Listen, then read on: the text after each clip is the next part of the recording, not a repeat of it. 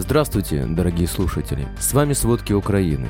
Сегодня 11 ноября и 261 день полномасштабной войны России с Украиной. Все российские войска вышли из Херсона. Российские военные минируют дома мирных жителей. США отменили статус российской экономики как рыночной. Обо всем подробней. Министерство обороны России заявило, что все российские войска вышли из Херсона и переправились на левый берег Днепра, не понеся при этом никаких потерь. Сообщается, что отход армии России завершился в 5 утра 11 ноября. Пресс-секретарь президента России Дмитрий Песков заявил, что не будет комментировать вопрос о репутационных рисках для Владимира Путина, связанных с отступлением российских войск из Херсона. На вопрос журналистов, не сожалеют ли в Кремле, что провели такую помпезную церемонию в честь присоединения Херсона, Песков ответил, что не сожалеют. Российские СМИ опубликовали фото и видео разрушенного Антоновского моста возле Херсона. Сообщается, что его могли подорвать военные России, когда уходили из города на левый берег. Об этом сообщил военкор комсомольской правды Александр Коц в Телеграм. Также в телеграм-каналах пропагандистов появилось видео ухода россиян после подрыва моста. Сообщается, что пешком по понтону отходят части спецназа, прикрывавшие отступление основных сил. Херсонское издание «Мост» сообщило, что россияне начали разрушать инфраструктуру Херсона перед отступлением. Российские силы уже подорвали котельные, телебашню и объект облэнерго. По словам Стельмашенко, при отступлении военные России подорвали также водоканал. Кроме того, российские военнослужащие расстреляли двух жителей Херсонской области. О преступлениях армии России полиции сообщили местные. Жители Херсона сообщают, что в ВСУ зашли в город. Защитников увидели в Шуменском микрорайоне Херсона. Об этом сообщает РБК Украина со ссылкой на местное издание «Мост». На кадрах видно, что местные жители встречают украинских воинов. Жители Херсона начали выходить на улицы с украинской символикой. В частности, государственные флаги уже разместили на центральной площади Свободы.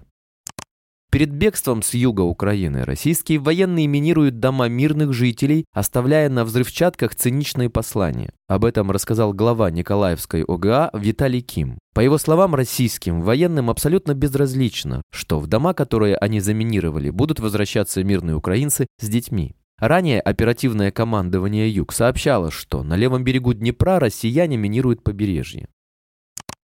Российские войска ночью обстреляли Никопольский район в Днепропетровской области, выпустив по нему суммарно более 50 снарядов из градов и тяжелой артиллерии. Об этом сообщают глава Днепропетровской областной военной администрации Валентин Резниченко и начальник военной администрации Кривого Рога Александр Вилкул. Жертв среди людей нет, но повреждено жилье.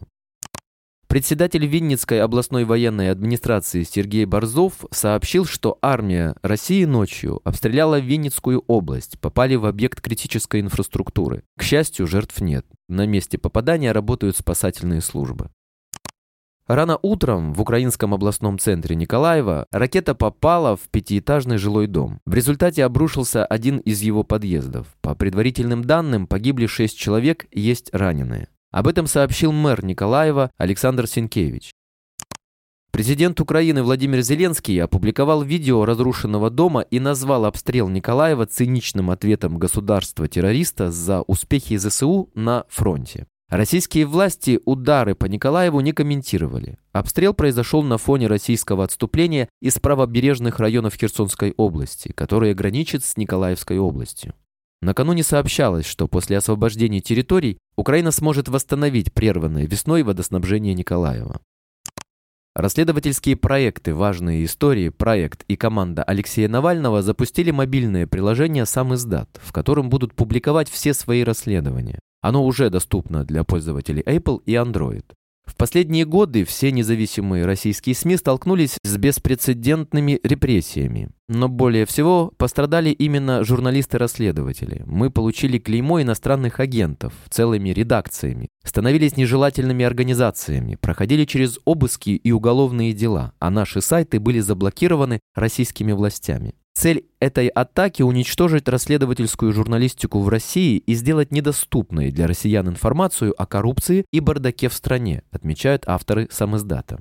Агрегатор защищен от блокировок Роскомнадзора и позволяет читать расследования всех редакций в одном месте, находясь на территории России без VPN, подчеркивают создатели приложения. По их словам, у самоиздата нет общей редакционной политики и руководства, а каждый коллектив отвечает за свои публикации самостоятельно. Нынешний кризис не первый в истории российской журналистики. Уже были моменты, когда казалось, что нашу профессию лишили будущего. В Советском Союзе людей сажали в тюрьму. 20 лет назад власти захватили телевидение, а в последние 10 лет подчинили себе печатную прессу. Все это казалось концом журналистики, но им не являлось. Настоящая журналистика всегда находила решение. Мы уверены, что и нынешние репрессии сделают нас только сильнее, уверены расследователи.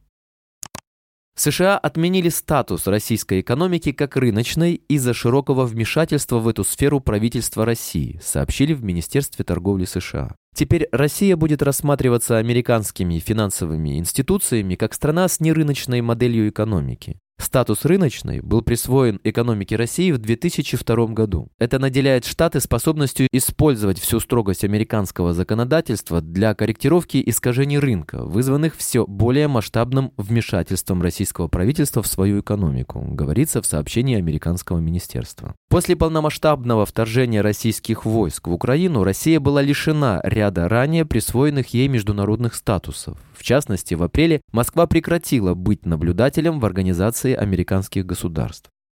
Соединенные Штаты на следующей неделе проведут седьмое заседание в так называемом формате «Рамштайн» с участием более 50 стран. Об этом сообщила на брифинге заместитель пресс-секретаря Пентагона Сабрина Синг. Прошлая встреча в формате «Рамштайн» состоялась 12 октября. Тогда министр обороны США Ллойд Остин заявил, что украинские войска при поддержке предоставленного Западом вооружения изменили динамику войны.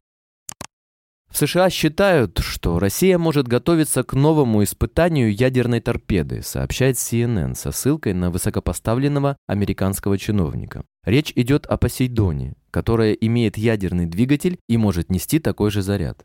Соединенные Штаты Америки наблюдали за тем, как на протяжении последних недель российские военные морские силы готовились к вероятному испытанию новой торпеды, которая имеет ядерный двигатель и может нести как обычную взрывчатку, так и ядерный заряд. В прошедшие дни россияне все же не провели такую операцию, но могут повторить попытку позже.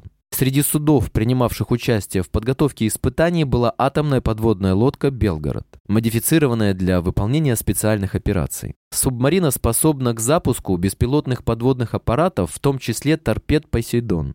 Именно они могут нести ядерную бомбу, имея при этом практически неограниченную дальность движения благодаря ядерному двигателю. Соединенные Штаты в четверг объявят о выделении Украине очередного пакета военной помощи, анонсировал на брифинге советник американского президента по вопросам национальной безопасности Джейк Салливан. В него будут входить важные средства противовоздушной обороны, ракеты для комплексов ПВО, а также четыре системы, оснащенные ракетами «Стингер». Советник Байдена уточнил, что новый пакет помощи дополнит другие средства противовоздушной обороны, которые Украине уже передали союзники США. Последний раз Соединенные Штаты объявили о пакете военной помощи Украине в конце октября. В него вошли боеприпасы для систем «Хаймерс», высокоточные артиллерийские снаряды, дистанционные системы минирования, бронированные машины и патроны для стрелкового оружия на общую сумму 275 миллионов долларов. Спасибо, это были все главные новости о войне России с Украиной к середине 11 ноября. Помните, правда существует, а мы стараемся сделать ее доступной. Если вам нравится то, что мы делаем, пожалуйста, поделитесь этим подкастом с друзьями в России. Также, если вы хотели бы помочь нам делать материалы еще более качественными, пожалуйста, оставляйте фидбэк. Это очень важно для нас и для распространения правдивой информации. До встречи.